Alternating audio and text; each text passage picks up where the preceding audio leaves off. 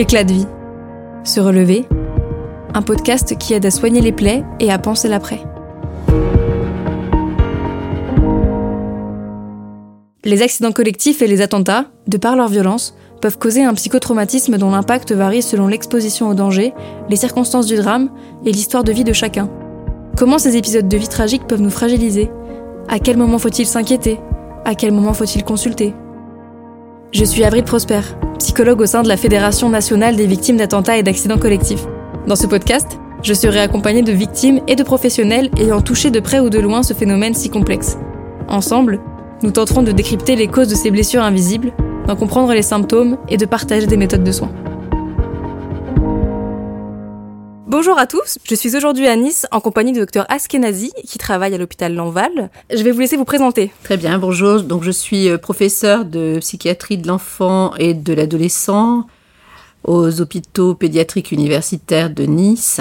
Je suis par ailleurs aussi euh, présidente de la fédération Alter, l'association Lien, Trauma et Résilience, qui a pour mission euh, de permettre la connaissance tout public sur le psychotrauma. Vous êtes intervenu sur le procès des attentats de, Nice de 2016. On a déjà eu l'occasion dans ce podcast d'échanger sur euh, ce qu'était le psychotrauma. Est-ce que vous pourriez nous expliquer quelle est la différence entre un psychotrauma pour un adulte et celui d'un enfant? En quoi ça consiste? On ne peut pas superposer euh, les conséquences du psychotrauma de l'adulte à celles de l'enfant.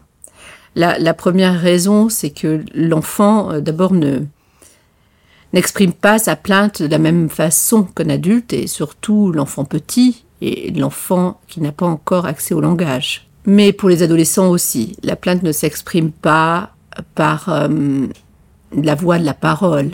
L'enfant est beaucoup plus dans le silence et dans l'expression des comportements.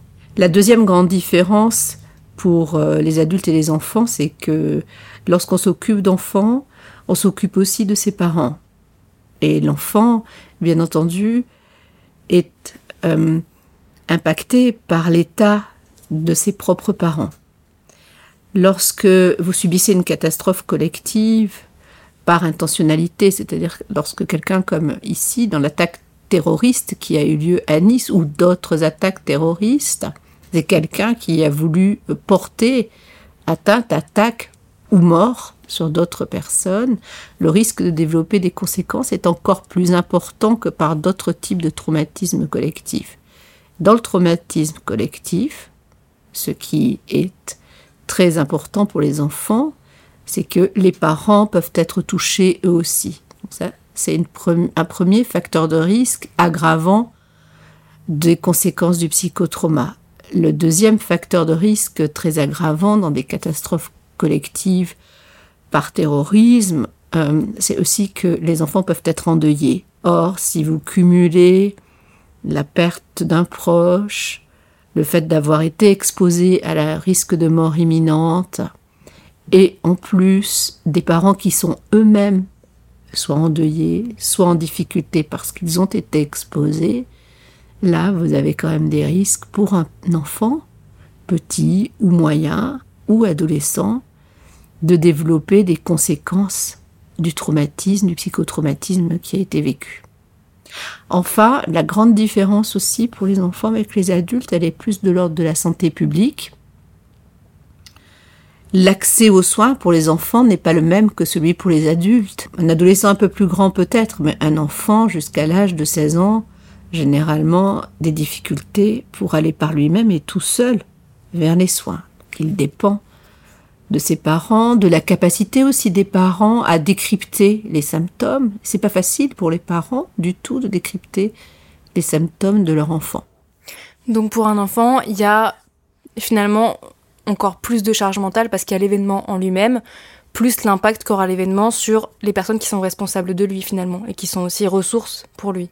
Ça peut être aussi, et je reprends euh, la problématique des catastrophes collectives, ça peut être aussi tous ceux qui s'occupent de lui au quotidien, les hum, professeurs, euh, les éducateurs, euh, les aides dans les crèches, euh, voilà, toutes ces personnes qui elles-mêmes peuvent avoir été impactées par ce qui s'est passé. Quels sont les symptômes pour les tout petits d'un signe de stress post-traumatique par exemple?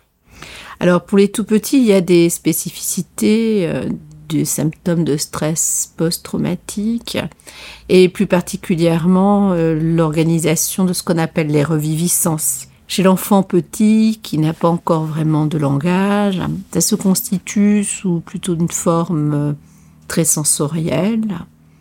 C'est-à-dire que l'enfant euh, va ressentir des perceptions qui vont rappeler l'onde de choc. S'il entend quelque chose qui rappelle le bruit des sirènes, par exemple, il peut euh, s'agiter. Donc il va avoir une expression beaucoup plus comportementale.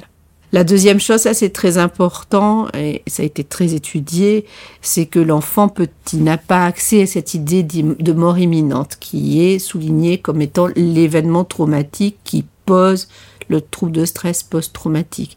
Mais on sait aujourd'hui qu'il va le vivre d'une manière plus confuse et cela n'empêche pas qu'il va développer des symptômes. Les autres symptômes qu'il va développer, ce sont tous les symptômes d'ordre comportementaux qui sont aussi euh, chez l'enfant plus grand. Donc de l'agitation psychomotrice, des difficultés à se concentrer chez le petit, c'est très fréquent, ou alors des expressions euh, d'anxiété, d'abord de stress, puis d'anxiété. L'anxiété chez le petit se manifeste principalement par les troubles du sommeil, des, des peurs qui sont incontrôlées. Alors c'est normal chez le petit d'avoir peur. Hein. C'est un signal de danger qui est tout à fait normal. Chez l'enfant qui va être traumatisé, petit, ce signal de danger augmente de façon beaucoup plus importante. Et c'est comme si l'enfant était tout le temps menacé par quelque chose. À ce moment-là, sa vie quotidienne est bien entendu entravée tous les jours. Il ne peut pas jouer de la même façon. Alors il y a un symptôme qui est très connu chez l'enfant petit qui s'appelle le jeu répétitif. Elles vont répéter la scène traumatique, réelle, à travers leur jeu. Ils vont reconstruire tout le temps la même scène dans un coin. Dans la majorité des cas, on ne fait pas attention à ça. C'est normal dans la vie quotidienne vit à la maison, euh, on s'occupe d'autres choses, ou on est préoccupé soi-même par ses propres soucis de la vie quotidienne, ou si c'est une catastrophe collective, on peut être préoccupé par son propre trauma. Et si l'enfant est tranquille, on ne peut pas s'apercevoir qu'il peut être aussi en souffrance. Donc c'est important de savoir détecter ça et que l'enfant ne soit pas laissé seul face à lui-même. Alors, il y a encore autre chose que je voudrais souligner pour les enfants petits, et pas suffisamment dit, c'est que le traumatisme s'imprime aussi, peut s'imprimer dans le corps. Donc ce sont des enfants, c'est bien, c'est connu aujourd'hui, qui peuvent exprimer des maladies, enfin des expressions somatiques d'abord, euh, des douleurs abdominales, des impressions d'étouffement, euh, mais aussi, on sait qu'ils peuvent développer des maladies avec un impact somatique dans les suites du traumatisme. Et, ça, c'est jusqu'à quel âge environ ces jeux, ces jeux répétitifs euh Le jeu répétitif, c'est jusqu'à 6 ans, 7 ans, je dirais. Voilà, à peu près. Puis y avoir des dessins aussi. Ah oui, quelque chose d'important chez l'enfant euh, qu'il faut souligner, c'est hum, arrive aussi chez l'adulte, c'est le traumatisme qui peut être euh, euh, généré par euh, le visionnage en continu d'images par les médias, les médias et les réseaux sociaux. Mais on a vu récemment cette prolifération d'images violentes sur les réseaux sociaux et les médias.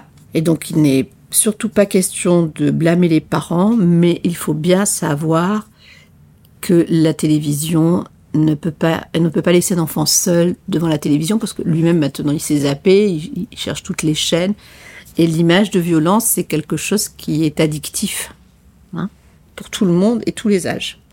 Alors, mieux vaut lire avec un enfant un article spécialisé, il y a plein de journaux pour enfants avec lui, ou si on regarde la télévision, toujours avec lui et reprendre les choses, lui expliquer. C'est vraiment important.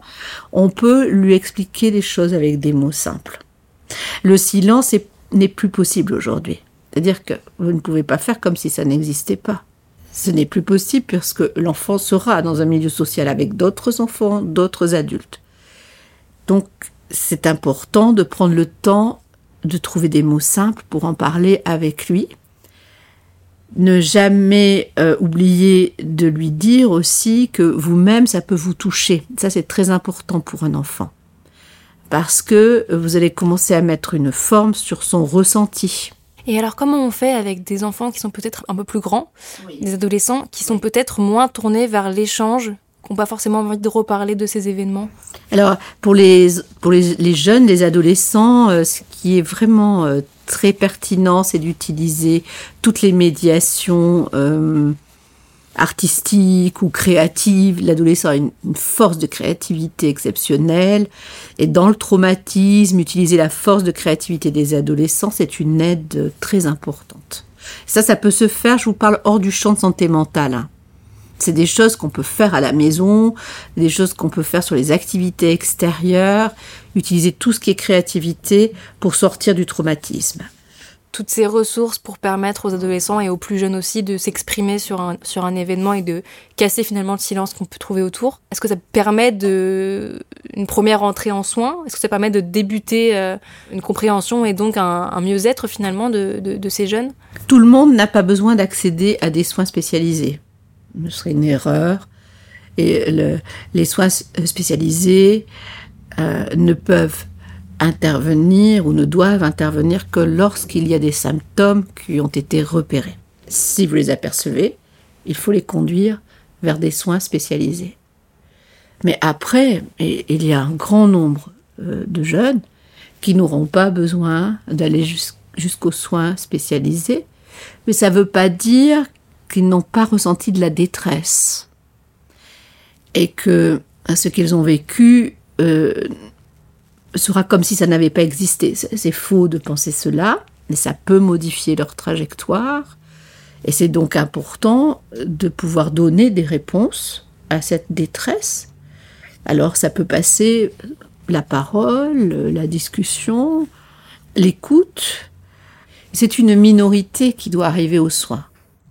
Alors, pour des parents qui pourraient être sûrement très inquiets pour leurs enfants, cette minorité qui va arriver aux soins, c'est en rapport avec les symptômes qu'on a évoqués tout à l'heure, c'est ça? Donc la reviviscence, les jeux répétitifs, peut-être aussi l'isolement pour les plus grands. Alors chez les petits, et puis en règle générale, on redonne le carré symptomatique du trouble de stress post-traumatique, l'évitement, l'impossibilité de retourner euh, près ou sur les lieux où il s'est passé le traumatisme, mais ça peut être un évitement plus large. Hein. Ça peut être impossibilité d'aller dans la foule, impossibilité dans les, dans les magasins, impossibilité d'aller à l'école pour certains. Donc, ça peut s'élargir. Hein.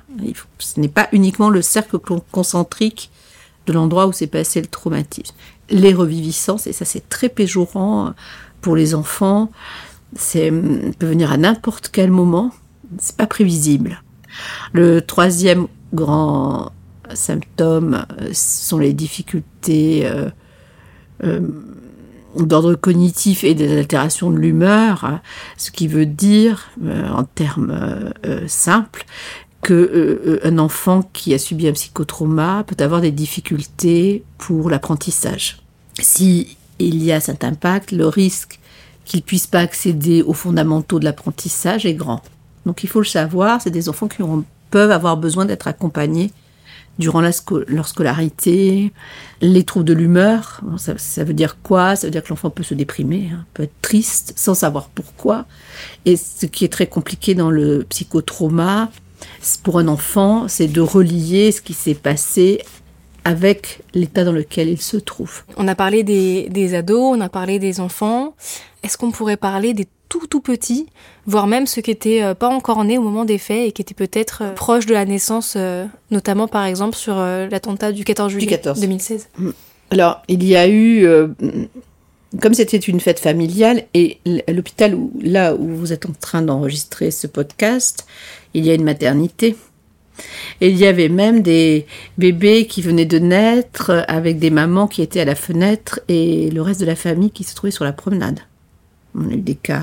À partir du moment où je vous ai expliqué qu'on ne peut pas euh, sortir un enfant du contexte familial. Les relations, les premières relations entre le bébé et les parents risquent d'être entravées parce que il y a au milieu cette souffrance qui est présente, qui peut être aiguë. Donc les premières relations, c'est ça qui fonde quand même la personnalité de l'être humain. Et si vous êtes vous-même prise par un traumatisme que vous venez de subir, ou que vous avez des reviviscences, eh bien, ça va être très compliqué de jouer sur ces deux modalités et d'être à l'écoute. Ce que demande le temps de la vie, euh, du début de la vie, ça demande à la maman et au papa aussi d'une disponibilité psychique très importante. Ça, il faut bien le saisir. À ce moment-là, ce qui est important, c'est pas tellement de dire on va, cet enfant va, développer des symptômes ou des troubles. Euh, on ne le sait pas exactement aujourd'hui. On a très peu de cohortes sur les épidémiologiques sur les, tout, les bébés hein, à naître. Et ce, ça, on le sait. Nous savons par notre pratique qu'il il faut euh, un temps d'écoute avec toute la famille et le bébé pour qu'il puisse se réajuster, s'accorder. La bonne nouvelle là-dedans, c'est que euh, même si un enfant est né dans des circonstances euh, difficiles, comme on a pu le voir euh, le 14 juillet 2016, il y a de fortes chances pour que ça se remette dans l'ordre après. Bien sûr. Bien sûr, d'autant que là, on a un impact unique. C'est-à-dire, si on arrive à travailler avec les parents et que eux vont aller mieux et sortir aussi de, du psychotrauma, l'enfant se développera correctement. Dans l'ensemble, il y a environ 70% de la population est résiliente, et ça c'est l'excellente nouvelle. Et la mauvaise, c'est que environ 30% auront besoin de nous, ce qui est non négligeable. Et encore un petit peu plus dans les cas de traumatisme par intentionnalité. Le chiffre est un peu plus élevé. Mais euh, ce, ce, que je voudrais souligner, c'est que ce n'est pas parce que 70% est dite résiliente qu'il ne faut pas se préoccuper de ce qu'on peut leur offrir dans la société. Parce que des choses simples peuvent aider à une résilience plus rapide, euh, de meilleure qualité, et qui ne laisse pas quand même un petit impact traumatique. Oui, parce que la résilience ne veut pas dire que les personnes oublient ce qui s'est passé ah et passent totalement à autre chose. Il y a, quand même un impact, évidemment. Absolument pas. Euh, euh, on peut, on peut dire, j'aime pas trop les généralités parce que chacun est différent. Mais on peut dire quand même, quand vous avez vécu ça, votre trajectoire de vie change. Ça peut apporter des choses euh, difficiles, mais sûrement aussi positives euh, dans les rencontres. Toute chose amène des choses positives et difficiles. C'est ça. Rien n'est euh, limpide. Mm. Mais ça peut amener beaucoup de choses très positives, et c'est vers ça qu'il faut tendre. Le collectif sert à ça aussi. Hein. À ma connaissance, en français, il n'y a pas de livre dédié aux enfants. Pour euh, les parents et les professionnels de première ligne, il y a le livre qui a été publié en avril 2023 par moi-même et Morgane Gint qui travaille avec moi dans mon équipe, qui s'appelle Comprendre et soigner le psychotrauma de l'enfant. Vous pouvez vous procurer facilement.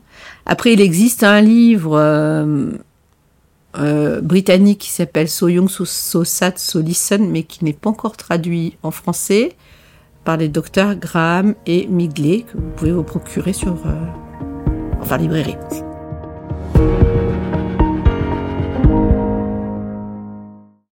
Attention, les informations partagées au fil de ce podcast ne sont en aucun cas un outil d'autodiagnostic ou de soins. Le recours à un professionnel est donc vivement recommandé. À la suite d'un événement traumatogène, il est important de rester attentif aux troubles pouvant intervenir sur le plan psychique ou physique. La FENVAC peut vous orienter vers des praticiens habilités à répondre à vos besoins. En cas d'urgence, contactez le 15.